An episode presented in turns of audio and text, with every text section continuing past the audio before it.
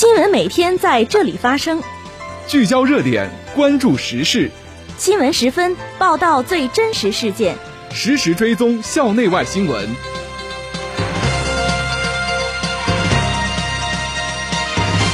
听众朋友，下午好，欢迎收听今天的新闻十分。今天是二零二一年五月二十六号，星期三，农历四月十五。今天夜间到明天白天，聊城地区天气今日有雷阵雨，有冰雹红色预警，请各位听众注意防范，减少出行。气温十六度到三十一度。首先，让我们关注历史上的今天。一九六七年五月二十六号，中国首次成功发射地对地中程导弹。一九八六年五月二十六号，中国环渤海经济区成立。本次节目的主要内容有：我校党委书记关延平为党史学习教育学习班讲专题党课；商学院组织教工党员前往孔繁森同志纪念馆进行党性教育；彭世禄被追授时代楷模称号；布林肯发表声明称，美国将驻加沙重建，重开美驻耶路撒冷总领事馆。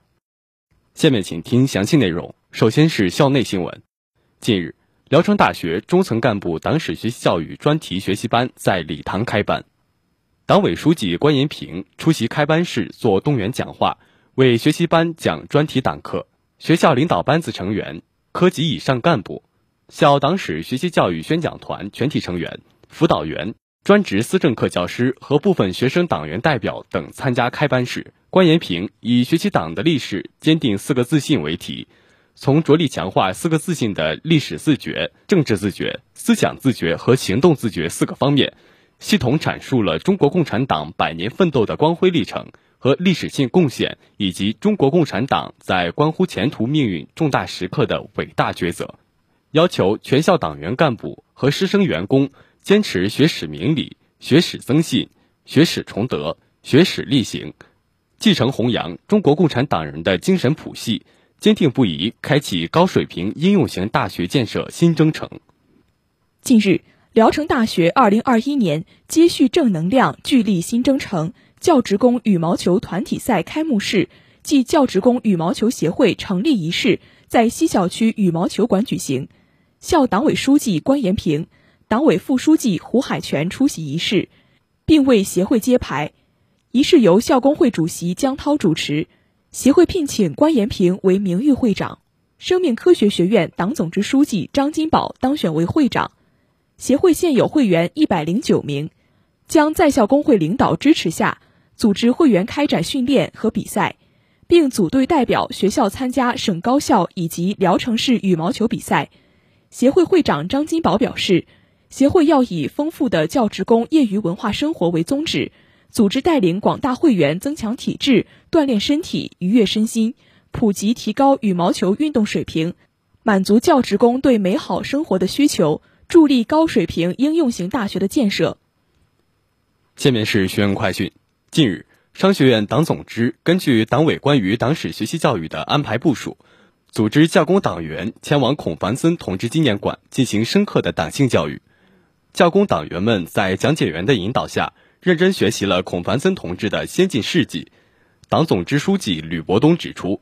要深入挖掘孔繁森精神新时代内涵，引导广大教工党员从中汲取精神力量，聚焦立德树人根本任务，全心全意为师生服务，锐意进取开新局。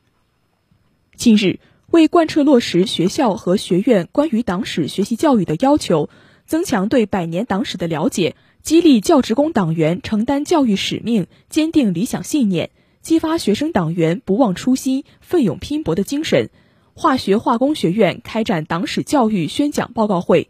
本次报告会由聊城大学双拥学院院长秦正维教授担任宣讲嘉宾，院党总支书记王树浩主持。近日，为了保障学生的安全文明出行，推动平安校园创建工作深入开展。有效预防和减少学生交通事故发生和更好地营造安全、有序、文明的校园交通环境，确保学生拥有舒适、温馨、和谐的文明校园。聊城大学学生处、保卫处邀请聊城市公安局交巡警支队东昌府大队宣传科科长、四级警长吴双警官为学生做了题为“知危险、会避险、安全文明出行”的交通安全专题教育讲座。接下来是国内国际新闻。五月二十六号，中宣部决定追授著名核动力专家、中国核潜艇首任总设计师彭世禄院士“时代楷模”称号。从中国第一代核潜艇到大亚湾核电站，再到秦山二期核电站，彭世禄为之倾注了大量心血，被誉为中国核动力事业的拓荒牛。与此同时，彭世禄还是中共十一大、十二大、十三大代表，中共十二届候补中央委员，四届及八届全国人大代表，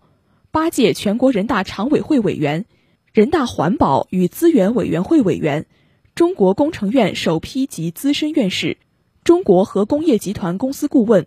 中国核学会名誉理事长，被誉为中国核潜艇之父。他曾说：“活着能热爱祖国，忠于祖国。”为祖国的富强而献身，足矣。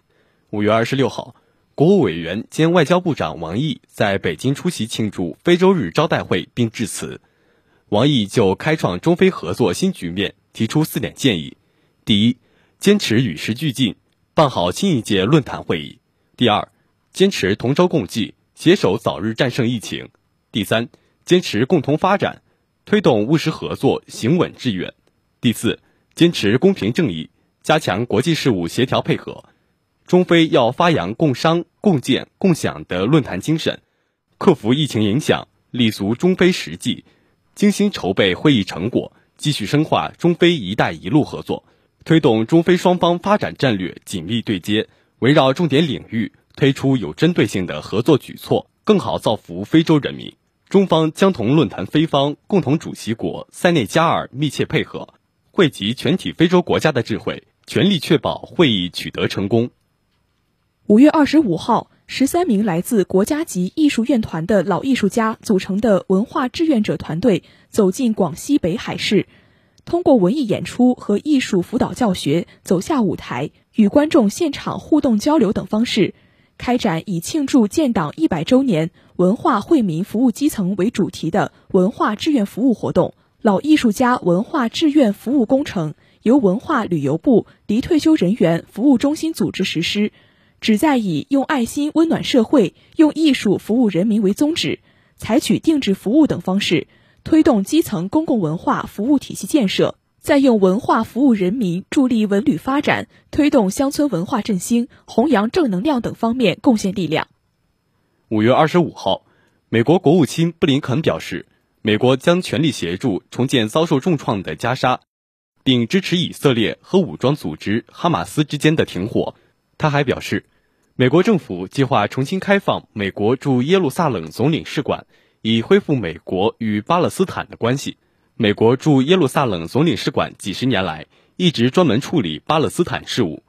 俨如驻巴大使馆。在特朗普政府时期，美国将耶路撒冷总领事馆降级，并入美国驻以色列大使馆，成为大使馆的巴勒斯坦事务部。布林肯当天在与巴勒斯坦总统阿巴斯会晤后宣布，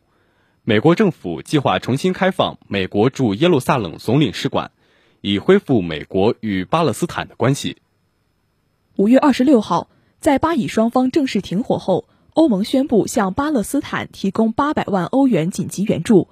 用于支持受本轮冲突影响的巴勒斯坦民众。据欧盟委员会当日发布的公告称。八百万欧元将用于保护和救助最脆弱的巴勒斯坦民众，维护救助对象的尊严。除此之外，欧盟将向巴勒斯坦红新月会提供二十万欧元援助，向滞留在埃及的巴勒斯坦难民提供三十万欧元援助。身为欧盟成员国的意大利也向巴勒斯坦捐款五十万欧元。欧盟委员会负责危机管理的委员莱纳尔契奇在公告中称，巴以双方停火后。现在巴勒斯坦急需人道主义援助，减轻无辜民众蒙受的苦难。为此，欧盟将继续向巴方提供庇护、卫生、教育、安全饮用水、现金等援助。听众朋友，今天的新闻时分就为大家播送到这里。编辑张泰哲，播音王景凯、彭佳琪。感谢您的收听，下次节目再会。